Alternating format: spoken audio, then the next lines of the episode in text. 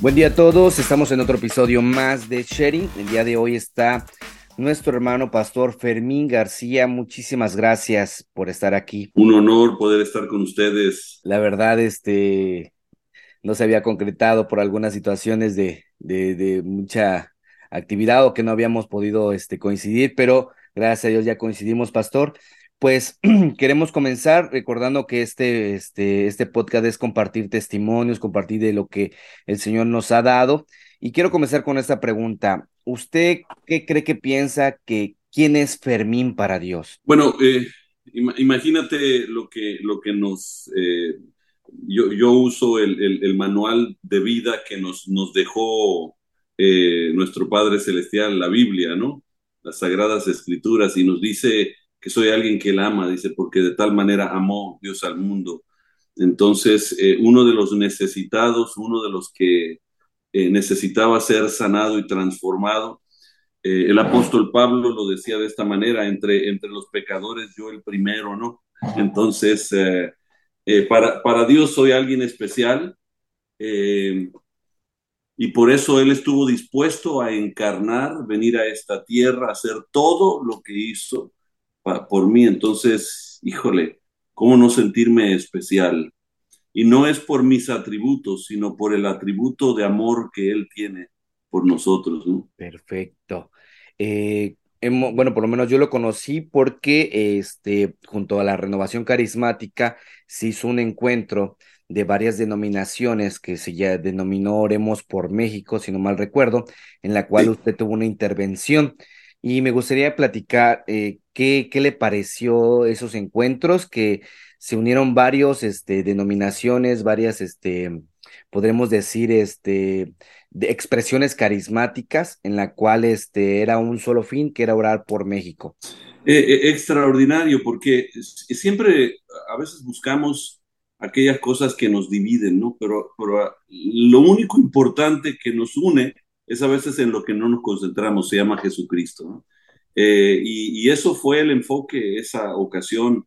Eh, felicito a los organizadores y todo eso, pero fue, fue un momento para mí muy, muy especial y poder participar en algo así tan importante como orar por nuestra, nuestra nación, qué, qué mejor. Eh, lamento los que no estuvieron ahí, se perdieron de algo muy especial. Oiga, pastor, ¿y usted qué opina de la renovación carismática? ¿Cómo lo ve? E, e, extraordinario. Digo, tengo, tengo años conociendo desde la ciudad de Los Ángeles, Marilyn Kramer, estaba chico yo, eh, y escuchaba, mi, mi padre le tocó participar también en, esos encuentros eh, y, uh, y, verlo eh, seguir un poquito la, la, trayectoria de García Herreros en, Colombia. Eh, Ah, y, pues en, México ha sido muy especial y la gente que he conocido es extraordinaria, gente que ama a Dios em, en una forma extraordinaria. Entonces, lo que yo veo es un, pueblo que verdaderamente está buscando la presencia de Dios eh, como, como nunca, ¿no? Entonces, ah, em, yo, yo me siento, aparte me siento muy a gusto eh, entre, entre todo eso. Muy bien. Este, y actualmente, eh, ¿qué es lo que ha visto más difícil en una evangelización? Eh, me refiero a este tiempo, tal vez podríamos denominarlo pospandemia. Eh, ¿Cómo ha visto ahorita qué es lo que ha sido como prueba en, en esta evangelización para, para la iglesia? Bueno, hay, varios factores. El, el, el Internet trajo cosas muy buenas y unificó la palabra, los expositores, de gente que no conocíamos y de pronto estamos escuchando y muy buenos y todo eso. Entonces, trajo mucha riqueza en ese sentido, pero eh, por, por, otro lado, trajo algo muy negativo. Eh, la gente dejó de congregarse en sus parroquias, en su iglesia, en su sinagoga, lo que sea. Dejó de congregarse y, eso es, es, es peligroso, porque siendo un cuerpo, no, no puede existir un cuerpo sin estar conectados con algo y con alguien. Necesito yo dónde ejercer el don que Dios me ha entregado. Y por eso la Biblia enfatiza mucho en los unos con los otros, amarse los unos con los otros, eh, tenerse paciencia los unos con los otros y, y tantas cosas que habla de los unos con los otros, porque eh, la participación física nuestra es importante. Lo, lo último es que estas nuevas modas están trayendo nuevas maneras de pensar. Sí. Y, y, los pensamientos no son necesariamente ni correctos ni lógicos, pero, pero ya tanta influencia ha sido la, las redes sociales que, que hay gente que está pensando de esta manera, sintiendo que es lo correcto, eh, aunque no tenga ninguna lógica. Eso es preocupante porque vemos a una generación levantándose que, que no, no sabe ya razonar. Y una de mis, mis, uh, mis tareas que yo he sentido en los últimos años es ayudarle a los jóvenes a razonar las cosas, ¿no? Para que puedan saber que uno más uno es igual a dos, no es 2.5 o 3.9, es 2. Ahora, lo que yo hago con 2 puedo hacerlo 3.9, pero yo necesito tomar eso y la creatividad que Dios me ha dado, ejercerla, ¿no? Pero, pero eh, ya no los, las universidades, eh, las personas, las redes sociales, no le enseñan a los jóvenes a razonar. Entonces, eh, yo siento que necesitamos regresar a eso. La Biblia hace eso, provoca que razonemos, pero, pero, um, pero ya muchos no están haciendo eso. Oiga, pastor, habló algo muy, muy importante sobre conectarnos con, con ese Dios eh, que, que, que, es, que ha ocasionado en esa pospandemia que no nos reuníamos físicamente.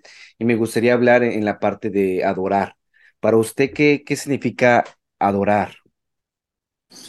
Bueno, eh, es interesante porque uh, adoración viene de una palabra que significa postrarse.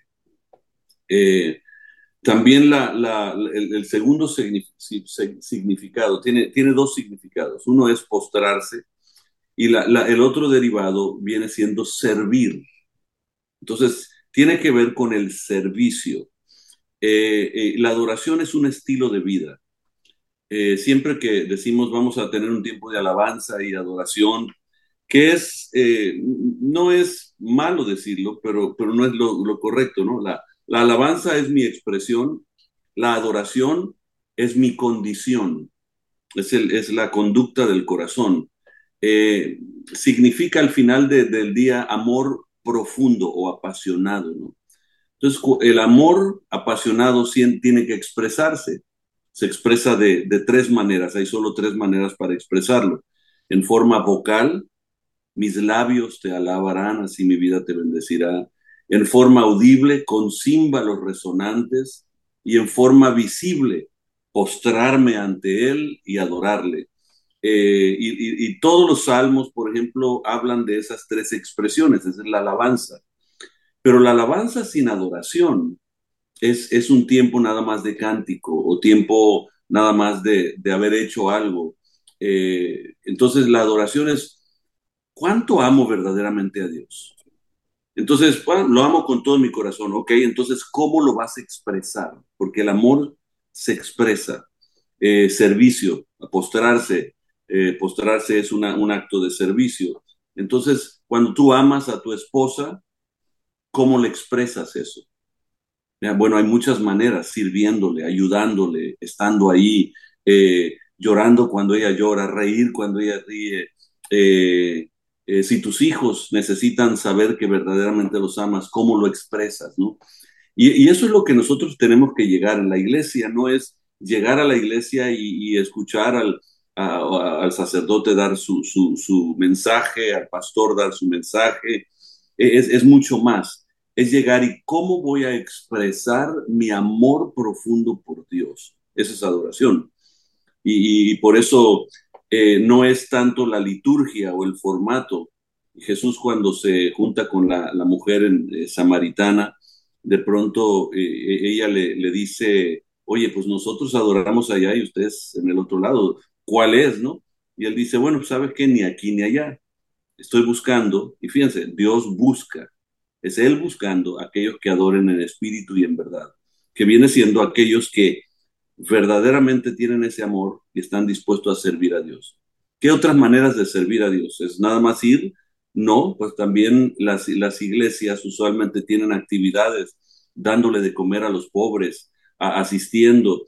Todo ese servicio lo tengo que hacer eh, como haciéndolo para Dios, no para mi iglesia, no para las personas, no para la organización, sino para Dios.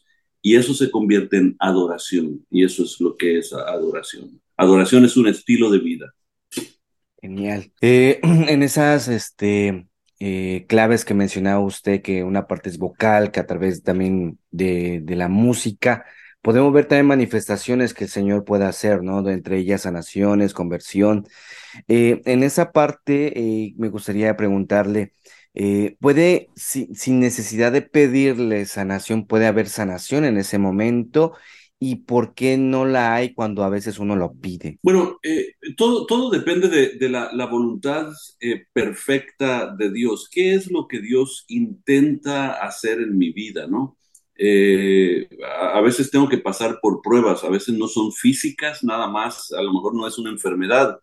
Eh, ¿Qué tal una, una, decadencia eh, económica en, de la cartera, ¿no? que pega muy fuerte. Y a, los varones especialmente sufren mucha depresión por ello, el no poder proveer bien para el hogar y todo eso. Y, uno se pregunta, bueno, ¿por qué, ¿por qué dejó a José entrar a una esclavitud? Vendido por sus hermanos, ¿eh? porque a veces nos venden los hermanos, ¿no? Entonces, eh, eh, vendido por sus hermanos, tuvo que pasar muchos, muchos años en procesos de esclavo a, un siervo, a un esclavo en, en, posición, de ahí a la cárcel, de ahí olvidado. Y, y, uno dice, bueno, ¿por qué, no? Y, y, cuando él está ya en el trono de Egipto y llegan sus hermanos, les dice algo muy clave, ustedes pensaron las cosas para mal, pero Dios intentó para bien. Entonces la, la clave sería es, ¿cuál será la voluntad de Dios para mi vida? Ahora, Él quiere que todos sean sanos, pero no todos van a sanar. Él quiere que todos eh, eh, vivan en gozo y en paz, pero no todos vivirán en gozo y en paz. ¿Cambia la situación? No, Dios sigue siendo Dios. Yo le creo a Él porque Él es Dios, no porque Él me da lo que yo necesito. Y, muchas veces Dios está esperando que tú le creas no por lo que vas a recibir, sino por lo que Él es. Eh, y, tenemos que poder diferenciar eso. Yo, yo vengo a Dios porque, porque yo sé que si estoy aquí, Él me va a sanar. Bueno, ¿por qué no estás aquí? Porque Él es Él. ¿Me entiendes? Eh, eh, voy a usar el ejemplo matrimonial. Sí yo, yo no estoy en casa porque, porque mi esposa me va a dar besos, ¿no? Eh, sino porque, porque la amo, punto. Eh, los besos vienen siendo el, la, la, cuestión, la, la, cereza del pastel, ¿no? Pero, pero yo a veces tengo que hacer cosas que no, no me agradan también. Eh, sacar la basura, limpiar el patio, ayudarle con los platos, ¿no? Hay cosas que tenemos que hacer que no son agradables pero lo hacemos porque amamos. Entonces la pregunta sería es, al final del día, si Dios no te sana, ¿seguirás amándolo? ¿Lo vas a amar por la sanidad o lo vas a amar porque Él es Dios? Y cuando nosotros entramos a eso, solito se va dando todo lo demás. Y llega el momento donde Dios dice, ah, ok, Abraham, ah, ok, no me rehusaste tu, hijo, ok, ahora voy a proveerlo yo. Entonces, eh, eh, Dios a veces espera de nosotros eso. Cuando la fe sea probada, dice, que sea hallada en alabanza, honra, que nosotros cuando estemos eh, nuestra fe siendo probada, sigamos alabando a Dios porque sigue siendo Dios. Yo le pregunté a mi padre, él fue un hombre de mucha fe, y le pregunté un, día, yo dije, padre, ¿y si algún día estás enfermo? Porque él decía que Dios nos sana. Él siempre sana, Él nos, nos va a sanar siempre. Yo le dije, ¿y qué si algún día no te sana?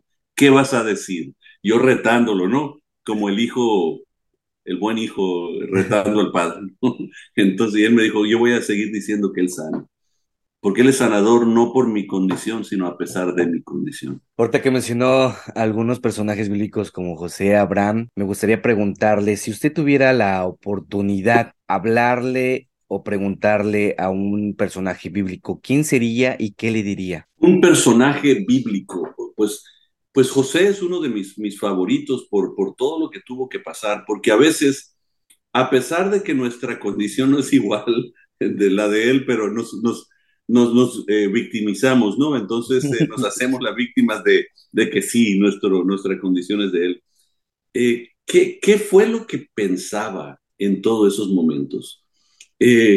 ¿Cómo fueron sus momentos de desaliento? ¿Y cómo los confrontó? ¿no? a mí me encantaría saber todo eso. Digo, ya cuando me toque hablar con él ya va a ser tarde, ya no voy a necesitar eso.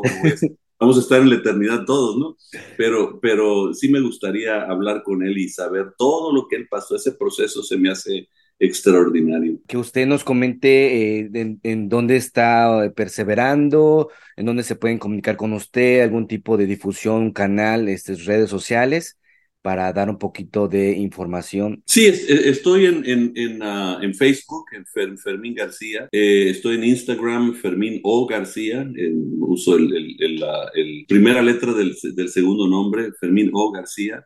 Eh, entonces, em, es, es ah, ah, ahí pueden comunicarse y estoy a las órdenes para, para ayudar. Me, me encanta hablar con los jóvenes sobre sobre cómo afirmar su fe, porque a veces nosotros la pensamos como estamos a, lo mejor decepcionados con la, la religión organizada, eh, que no es, no, es, no es mala, pero el mundo nos, hace, ah, nos, nos ha hecho enemigos de ello. Y, y, como ellos están así, me gusta hablar con ellos para reafirmar su fe y darse cuenta que la, la religión organizada nada más está ahí para ayudarnos a llegar y encontrarnos con Dios pero eso lo vamos a tener que hacer de una forma personal, pero qué mejor en hacerlo con, con un grupo de muchos que están tratando de hacer lo mismo, anima nuestra fe, ¿no? Entonces, eh, eh, me gusta retar las cosas, por ejemplo, cuando me dicen eh, los, los, jóvenes, Dios no existe, verdaderamente no existe, entonces, ¿cómo llegamos a estar aquí? ¿Cómo está el mundo, no?